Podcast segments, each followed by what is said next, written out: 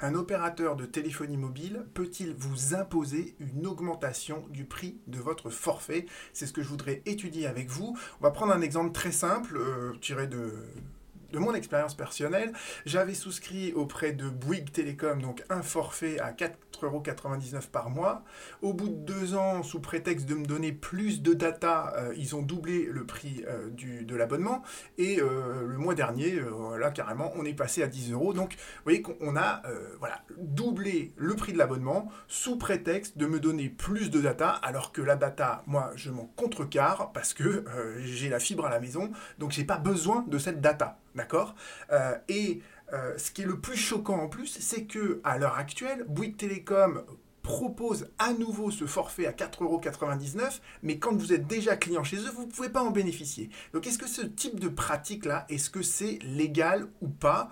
Euh, Est-ce que c'est légal? Bah, La question se pose parce que la liberté contractuelle, c'est ce qu'on enseigne en droit, hein, c'est la liberté de conclure ou de ne pas conclure un contrat la liberté de choisir son co-contractant et la liberté de choisir le contenu du contrat. D'accord? C'est ce que dit dorénavant l'article 1102 du Code civil qui ne fait que codifier ici une décision du Conseil constitutionnel dont je vais vous parler après, car elle est importante. Mais vous voyez bien que quand on choisit le contenu du contrat, le contrat c'est un échange de consentement entre deux personnes différentes, eh bien cet échange de consentement, on ne peut pas le modifier unilatéralement après. Et s'il y a une règle en droit des contrats qui est établie, c'est qu'on ne peut pas un co-contractant ne peut pas unilatéralement modifier le contenu du contrat. C'est exactement ce que fait Bouygues Télécom quand il fait passer son forfait de 4,99€ à 10€.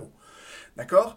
Et la Cour de l'a rappelé pas plus tard que, vous voyez, il y a quelques jours, à propos d'un contrat d'assurance vie, elle a dit l'assureur, il ne peut pas modifier unilatéralement le contrat d'assurance vie et on sanctionne parce que c'est une violation de, du Code civil, de l'ancien article 1134 qui est devenu l'article 1102 du Code civil. Donc comment, comment un opérateur de téléphonie mobile peut faire ça? D'autant que si vous faites du droit de la consommation, c'est une clause qui est nécessairement abusive. Quand dans un contrat, le professionnel se réserve la possibilité de modifier unilatéralement le contrat, on dit cette clause, elle ne pourra jamais produire un seul effet juridique. Alors comment se fait-il que les opérateurs puissent le faire? Eh bien la réponse malheureusement c'est que euh, bah, il y a un autre article dans le code de la consommation c'est cet article-là, l'article 224-33, qui vous dit que les opérateurs de téléphonie mobile, ils peuvent modifier leurs conditions contractuelles. Et simplement, ce qu'ils doivent faire, c'est qu'ils doivent respecter un préavis, ils doivent informer le consommateur un mois avant. Et le consommateur, sa seule option, c'est de résilier son abonnement et d'aller chez un autre opérateur de téléphonie mobile.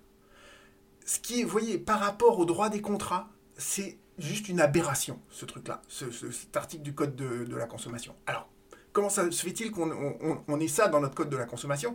En réalité, euh, vous retrouverez la même chose dans une directive européenne, une directive assez importante puisque c'est celle qui a créé le code des communications électroniques. Et vous avez exactement à l'article 105, vous pourrez le relire à tête reposée, euh, le même mécanisme qui est prévu. On autorise les opérateurs de téléphonie mobile à modifier leurs conditions contractuelles et euh, la seule chose que peut faire le consommateur, c'est de résilier son abonnement.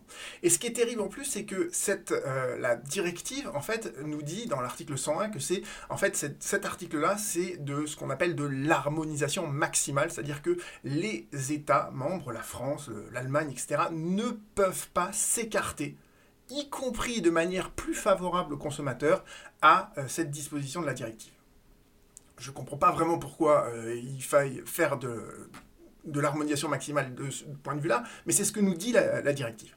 Alors, est-ce qu'il n'y a aucune autre solution? Eh bien, il y en a peut-être une. Il y en a une autre solution, c'est que vous avez bien compris qu'on ne peut pas critiquer le code de la consommation, l'article dont je vous ai parlé, au regard du droit européen. Donc, en termes de contrôle de conventionnalité, il n'y a rien à dire. Mais il y a un deuxième contrôle en France qui existe. C'est le contrôle de constitutionnalité. Est-ce que cet article-là, il est conforme à la Constitution française et à la jurisprudence du Conseil constitutionnel? Et on pourrait parfaitement, dans le cadre d'un procès, poser une QPC de ce point de vue-là, faire une question prioritaire de constitutionnalité. Si quelqu'un veut le faire, je veux bien l'aider à rédiger la QPC. Mais dans cette présentation, vous avez déjà les arguments. Je mettrai d'ailleurs le lien de cette présentation en dessous de cette vidéo. Et ce qui est important, c'est cette décision-là du Conseil constitutionnel. Cette décision de 2013, elle a reconnu pour la première fois que euh, la liberté contractuelle, elle avait une valeur constitutionnelle. Et cet article, cette décision, je vais la reprendre avec vous. Euh, le Conseil constitutionnel nous rappelle déjà le principe, c'est que on peut éventuellement, la loi peut porter atteinte à des contrats qui ont été conclus dès lors qu'on arrive à identifier un motif d'intérêt général suffisant. D'accord? Donc on peut porter atteinte à un contrat, mais pour ça, il faut avoir un motif d'intérêt général suffisant. Et là, en l'occurrence, dans cette décision, le Conseil constitutionnel a dit qu'il n'y en avait pas. Alors qu'est-ce qui se passait dans cette décision? C'est un peu technique, mais en même temps, vous allez comprendre, c'est assez facile. Euh, vous aviez en fait pour les protections complémentaires des salariés, vous savez, vous avez le régime de base, vous avez l'assurance maladie, d'accord Et puis vous avez les complémentaires santé. Et en fait, ce qu'on a voulu, c'est généraliser les complémentaires et notamment dire aux entreprises euh, de négocier en fait au niveau, euh, de la branche pour que en fait les négociations de toutes les entreprises d'une branche se fassent avec une position de force entre guillemets face aux assureurs. Donc en fait, l'idée de, la, de, cette loi, en fait, c'était juste donc de dire, bah, au niveau de la branche d'activité, genre euh, l'informatique, euh, voyez le syntec ou bien euh, la métallurgie, et bah, toutes les entreprises de la métallurgie vont négocier avec AXA, AGF, etc. pour signer une complémentaire santé qui permette d'obtenir un meilleur remboursement pour les lunettes, les dents, etc. Donc ça, c'est négocié au niveau de la branche. Et après, chaque entreprise qui appartient à cette branche, bah, donc, va devoir conclure euh, pour ses salariés un contrat avec l'assureur qui a été désigné au niveau de la branche. Mais vous voyez bien que ce mécanisme-là, bah, il porte atteinte au contrat que chaque entreprise avait conclu. C'est-à-dire qu'au niveau de la branche, ils vont négocier avec, euh, je ne sais pas, AGF, alors que l'entreprise, elle avait fait une petite complémentaire santé auprès d'AXA et eh ben, la négociation au niveau de la branche va l'obliger à, aller chez AGF et laisser tomber AXA. Donc vous voyez bien qu'il y a une atteinte à cette euh, liberté contractuelle, et le Conseil constitutionnel nous dit ici, oui, mais quand on mutualise les risques, c'est bien, parce que plus on a un gros pool d'assurés, plus on va réussir à négocier un contrat qui est intéressant pour, les, pour l'assureur. Et plus donc l'assureur va faire un effort pour essayer de récupérer ce contrat. Donc la mutualisation des risques, c'est bien, et c'est un motif d'intérêt général. Cependant, nous dit la Cour de le Conseil constitutionnel, euh, là, chaque entreprise, elle se voit imposer un nouveau contractant, elle se voit imposer un nouveau contenu de contrat, euh, et elle n'a même pas le choix, en fait, euh, dans le choix de, de l'organisme auprès duquel elle peut aller. Et donc là, le Conseil constitutionnel parvient à la conclusion que on peut effectivement porter atteinte à la liberté contractuelle dans un but de mutualisation des risques, mais là, l'atteinte, elle est quand même disproportionnée.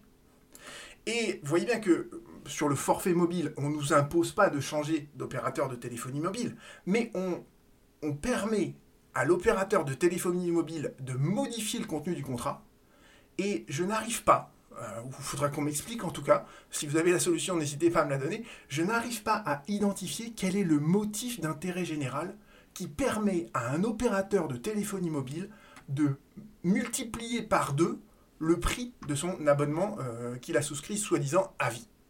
D'accord? Je, je, ne vois pas le motif d'intérêt général, donc rien que pour ça, il y a une inconstitutionnalité qui me paraît assez évidente. Et quand bien même il y aurait un motif d'intérêt général sous-jacent, euh, je pense que l'atteinte là, elle est disproportionnée. Donc, j'espère, si vous connaissez des parlementaires, faites leur part de cette euh, vidéo. Euh, surtout qu'à l'heure actuelle, ils sont en train de négocier une loi sur le pouvoir d'achat. Ça serait peut-être bien de se poser la question est-ce qu'on maintient cet article dans le code de la consommation ou est-ce qu'on le modifie? Parce qu'il est a priori contraire à la Constitution. Et si jamais, dans le cadre d'un procès, il y a une vous voudriez poser une QPC là-dessus, n'hésitez pas à m'envoyer un message et je vous aiderai à rédiger cette QPC, mais vous avez d'ores et déjà à peu près tous les arguments. Euh, l'arrêt donc de 2013, il a été notamment commenté par le professeur Guestin. Il y a un super article du, professeur Guestin là-dessus. Euh, voilà, euh, un arrêt comme ça avec l'article du professeur Guestin. A priori, la question elle est pliée. À bientôt.